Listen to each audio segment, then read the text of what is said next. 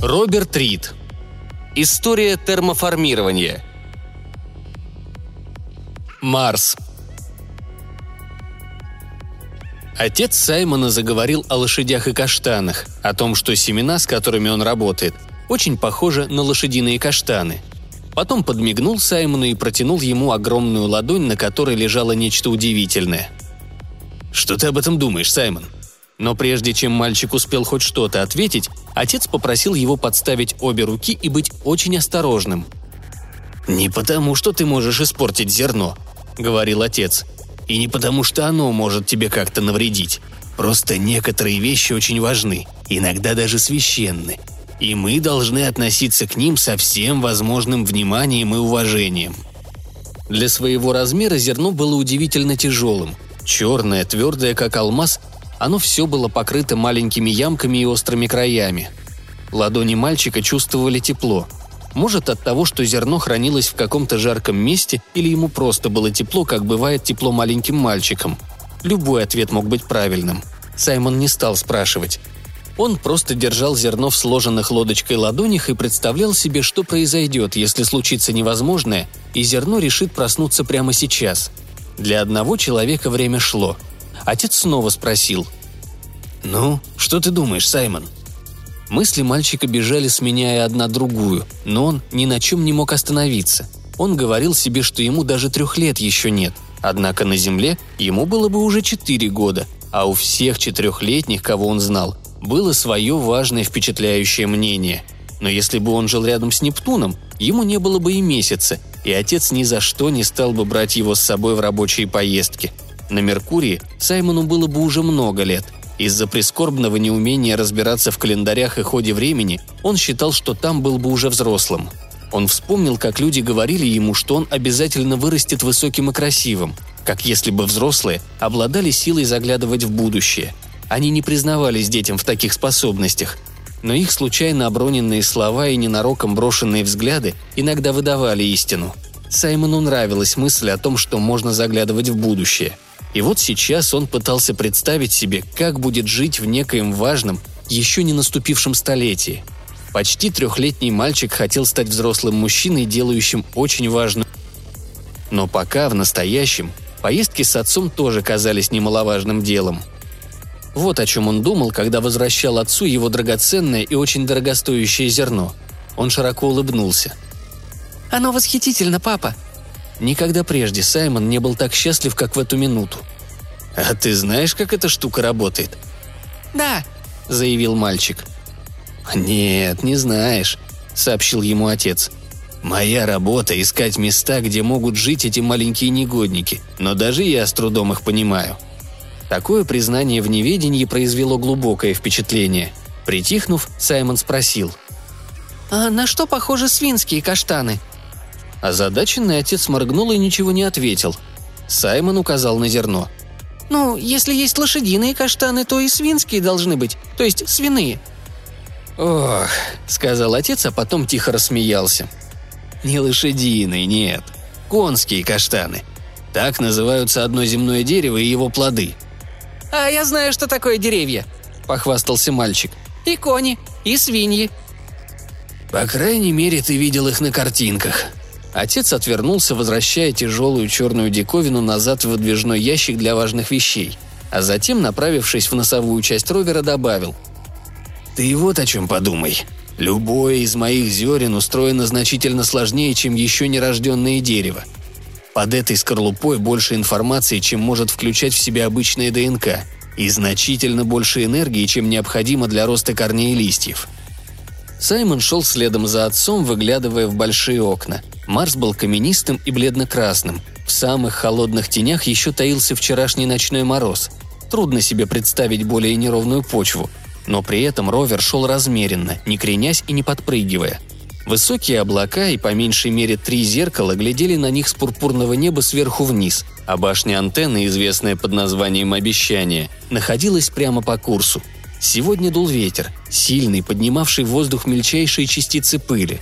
Пыль была опасна – Холод был опасен. Марсу нравилось убивать людей, в особенности легкомысленных детишек, которые не слушаются своих отцов и других хранителей мудрости.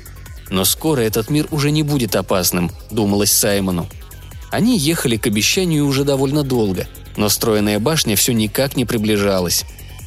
Потом водитель, сложное устройство, снабженное искусственным интеллектом, повел ровер вдоль склона и через край старого разрушающегося кратера. И здесь их взором открылась огромная чаша, наполненная сверкающим водяным льдом. «Это озеро?» – спросил Саймон. Его отец не ответил. Он просматривал данные на двух экранах сразу. «Наверное, это и есть наша цель», – подумал мальчик. Он решил не отрывать отца от занятия, которое наверняка было очень важным. Он присел на ближайшее сиденье, наблюдая за происходящим. Ровер спускался к береговой линии. Прямо на льду стояла маленькая башенка. Рядом еще один ровер, и кто-то медленно двигался то туда, то сюда. Человек был одет в большой скафандр полного жизнеобеспечения. Такой обычно надевают, когда собираются провести снаружи длительное время – Однажды Саймону не понадобится скафандр, чтобы гулять под открытым небом. Взрослые обещали, что в будущем он станет высоким, красивым человеком и будет носить только обычную одежду и хорошую обувь, а Марс станет второй землей, и даже лучше. Саймон проживет несколько сотен лет. Все так говорили, даже если он будет считать свои дни рождения в марсианских годах. «Что за дела?» – бормотал отец. Мальчик встал и осторожно приблизился к нему – «Их не должно быть здесь», — со вздохом сказал мужчина. «Кого не должно быть здесь?» Отец не ответил. Открыв канал связи, он установил личность пользователя и спросил. «Застряли, что ли? Вы должны были уже покинуть место». «Привет, Джон!» – откликнулся женский голос. «Ты говоришь с Лили?» Отца звали Джон. «О, нет», – сказал отец тихо, но совсем не ласково. Скорее, эта короткая фраза прозвучала резко – Затем он вздохнул и, снова открыв канал связи, произнес с полуулыбкой. «Я здесь с сыном, Лили». Женщина ничего не ответила. Саймон тронул отца за плечо. Мужчина улыбнулся ему, подмигнул и все еще улыбаясь сказал. «Я думал, вы отправились в отпуск». «Рано вернулись», — ответила женщина. Отец не смотрел ни на экраны, ни на то, что впереди. Он все еще улыбался, но что-то в его лице переменилось. «Сколько лет сейчас маленькому Саймону?» – спросила женщина. «Четыре». Люди, рожденные на Земле, используют свой старый календарь. Именно по этой причине Саймон с трудом понимал, что означает время. «Где его мать?» «Ждет дома, здесь только я и он».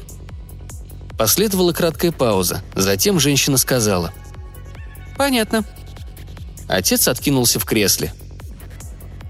«Лили, мне сказали, что ты уже должна была убрать свое оборудование». «Да у меня тут возникли дурацкие проблемы, Джон». Мужчина воспринял новость терпеливо, но без особой радости. «Проблемы?» Два бура вышли из строя. У меня здесь уже инфицировался один бур, но чтобы два сразу, такого еще не было. Их ровер вышагивал на своих крабьих ногах, быстро перемещаясь по замерзшей поверхности озера – Саймон представлял себе жидкую воду, таящуюся под толстой белой ледяной поверхностью и холодную грязь под водой. Потом он подумал о рыбках Гуппи, которых оставил дома со своей матерью и новорожденной сестренкой. Когда-нибудь он возьмет всех этих рыбок и их мальков и отпустит на волю. Разве это не прекрасно? В своем воображении он видел, как лед превращается в теплую воду, а небо над головой голубое, как на земле, и повсюду плавают сотни и тысячи рыбок гупи и разевают рты, прося, чтобы их покормили. «Ты скоро закончишь?» «Все еще бурю», — откликнулась женщина. «На какой то глубине?» «Почти пять километров», — сказала она. Отец произнес одно очень плохое слово и сердито прибавил. «Извини, Лили». «Ты не можешь подождать еще один день?» «У меня свое расписание». Женщина ничего не ответила. Через минуту отец произнес. «Я бы подождал, если б мог, ты же знаешь. Но от меня ждут, чтобы я все закончил за неделю, да и малышу надо возвращаться». Женщина по-прежнему молчала. Отец посмотрел на Саймона, собираясь что-то сказать, но тут снова заговорила Лили. «Я только что позвонила в зоопроект». Отец покачал головой и сказал мягко и немного печально. «Ничего хорошего из этого не выйдет, и ты это знаешь». «О чем это вы говорите?» – спросил Саймон. Отец закрыл канал связи и сказал «Тсс». Затем он снова включил переговорное устройство. «Хорошо, Лили, пусть юристы зоопроекта отрабатывают свои деньги. Будем действовать официальным путем. А пока почему бы тебе не начать извлекать бур?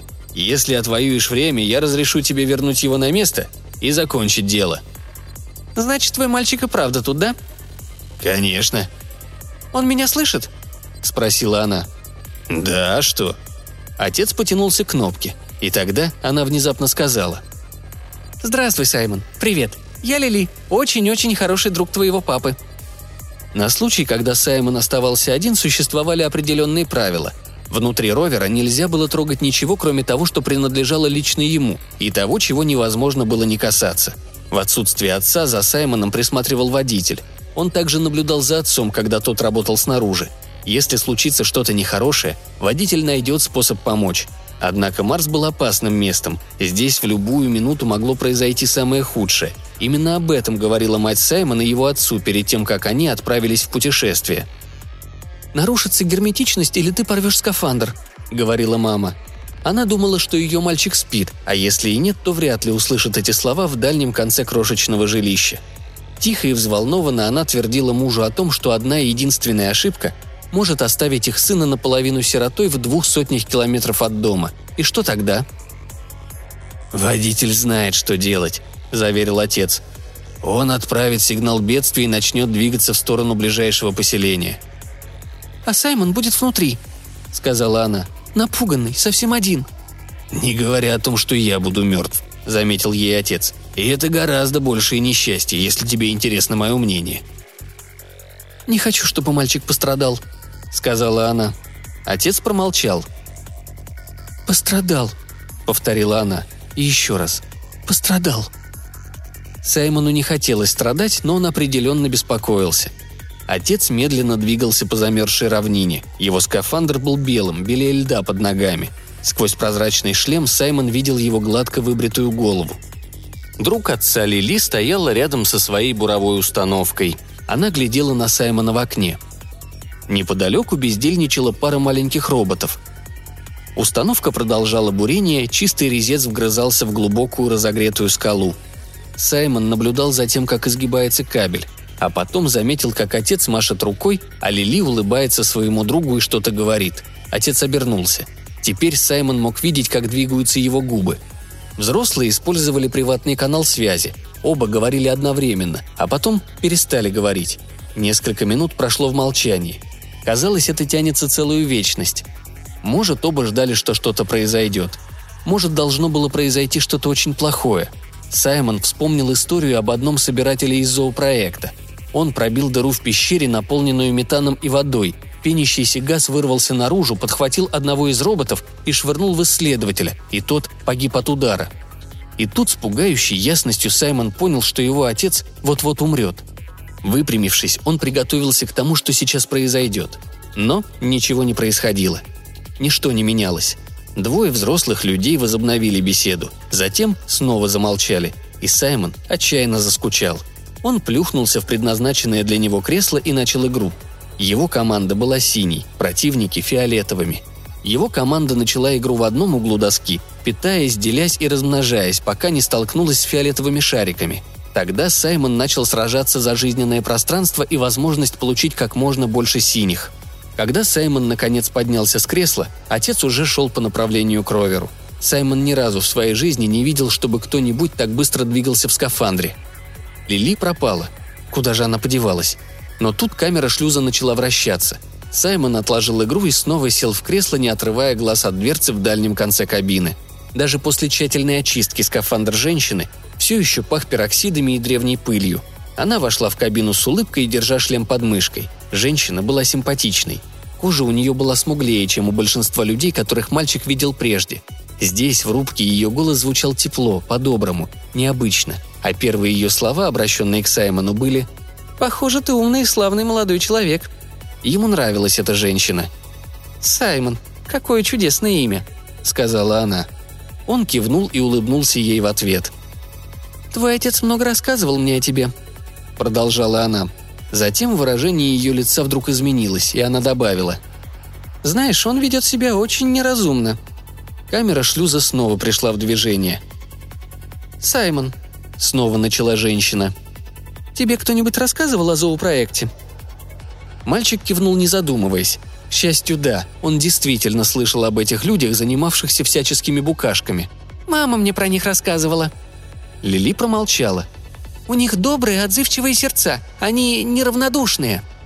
«Полагаю, мы такие и есть», – медленно ответила женщина, а потом добавила. «Хотелось бы думать, что мы делаем нечто хорошее. Спасаем тех марсиан, кого можем спасти, прежде чем их мир исчезнет навсегда». «Марс не исчезнет», – возразил Саймон. «Но исчезнут их места обитания. Одни раньше, другие позже».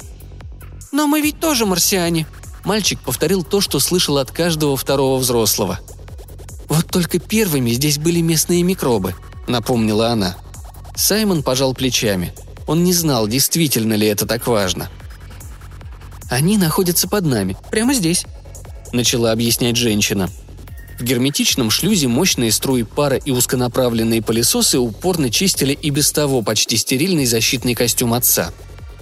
«Под нами находится чудесная страна, Саймон. Настоящий рай», — быстро и серьезно говорила Лили. Тепло, проточная вода, питательные вещества, плюс трещины в породе, где преимущественно растут и размножаются тысячи местных видов.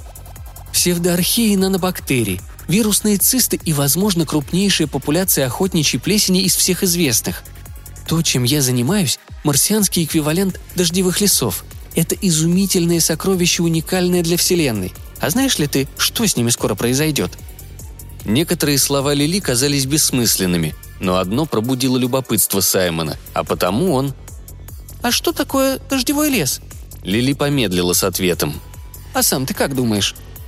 «Это там, где вода падает на деревья?» – предположил он.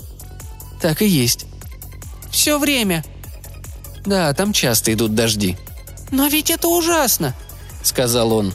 Наконец процесс чистки завершился, и внутренняя дверь шлюза распахнулась. Отец быстро вошел в помещение, не снимая перчаток, отстегнул шлем, его глаза были расширены, губы сжаты в твердую тонкую линию. «А мы тут говорим о дождевых лесах», – доложил Саймон. Затем обратился к своей новой подруге с вопросом. «Как деревья могут расти под льющейся водой?» «Все совсем не так», – быстро проговорила она и обернулась к отцу. «Привет, Джон. Есть ответ от адвокатов?» «Еще нет». Отец умолк, потом медленно спросил сына – о чем еще вы разговаривали?» «Ни о чем», — ответила Лили. «О зоо», — поправил ее Саймон. «Да, о зоопроекте», — согласилась она. «Я лишь поинтересовалась у этого молодого человека, что ему известно о моей работе, и он сообщил мне, что, по словам его матери, я слабая, но у меня доброе сердце». «Разве он это ей говорил?» Саймон был в этом вовсе не уверен. Отец по очереди заглянул в лица Саймона и Лили. «Вот и все», – весело произнесла Лили. Скафандр отца сверкал чистотой. Сам отец выглядел разгоряченным, и это было непонятно. Саймону даже показалось, что он устал, хотя сегодня они еще ничего не делали. Наконец, сдавленным, еле слышным голосом отец произнес «Не надо».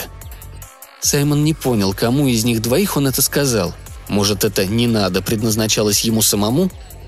«Почему это?» – напряженно, почти зло спросила отца Лили – с чего бы мне вообще думать об этом? У меня ведь такое благородное доброе сердце. Я даже бактерии не могу пожелать зла, не говоря уж о других». Лили по-прежнему нравилась Саймону, но взрослые люди бывают очень странными. Неужели Лили одна из таких странных взрослых? Теперь взрослые молчали, даже не глядя друг на друга. Казалось, пол – это самое интересное место в рубке. Какое-то время они смотрели в пол пустыми глазами, сжав губы и учащенно дыша – чтобы нарушить это молчание, Саймон объявил. «А я сегодня держал в руках зерно. Папа мне разрешил». Но и теперь никто так и не заговорил. «Зерна – это механизмы», – сообщил мальчик. «Они взрываются как бомбы, очень мощные. А если внутрь заглянуть, у них там маленькие мешочки, и эти мешочки выбрасываются в яму, которую делает бомба, а в них полно хороших молодых букашек, которые умеют делать самые разные удивительные и важные вещи – они быстро растут, и у них появляются маленькие крошечные корни, по которым, как по проводам, передается энергия. И благодаря этим корням можно быстро разогреть поверхность и изменить скалы так, чтобы живые существа, такие как мы, были счастливы. Внезапно Лили произнесла одно ужасное слово. Отец, стоявший позади Лили, положил руку на ее закованное в скафандр плечо. «Не трогай меня, Джон!» Тогда отец сказал. «Оставь нас в покое, Лили». Всего пять негромких слов – Но Саймон никогда не слышал, чтобы кто-то говорил с такой злостью. «Надень шлем и уходи», — велел он женщине. Но Лили только головой покачала, а затем произнесла с широкой странной улыбкой. «Саймон, хочешь услышать кое-что забавное о твоем папе и обо мне?» Мальчик был бы рад любому поводу посмеяться. «Конечно!» «Нет», — сказал отец и встал между ними. «Одевайся и иди работать, Лили. Я сообщу своему начальству, что у меня что-то пошло не так и что я еще не готов сеять. Делай, что тебе надо. Это же справедливо, как по-твоему?» «Нет», — ответила она. «Что?» Лили не сводила глаз Саймона. На ее миловидном смуглом лице появилась непринужденная улыбка. «Я хочу, чтобы ты мне помог, Джон. С бурением, с забором образцов, со всем этим». Отец хранил молчание. Тогда Лили сказала. «Эй, Саймон, ты же хочешь, чтобы у твоего папы было доброе сердце, правда же?» «Да», — ответил он. «Что же он должен сделать? Помочь мне или обидеть меня?» «Помоги, папа!» – стал упрашивать мальчик. «Ты должен помочь, пап! Как же иначе?» –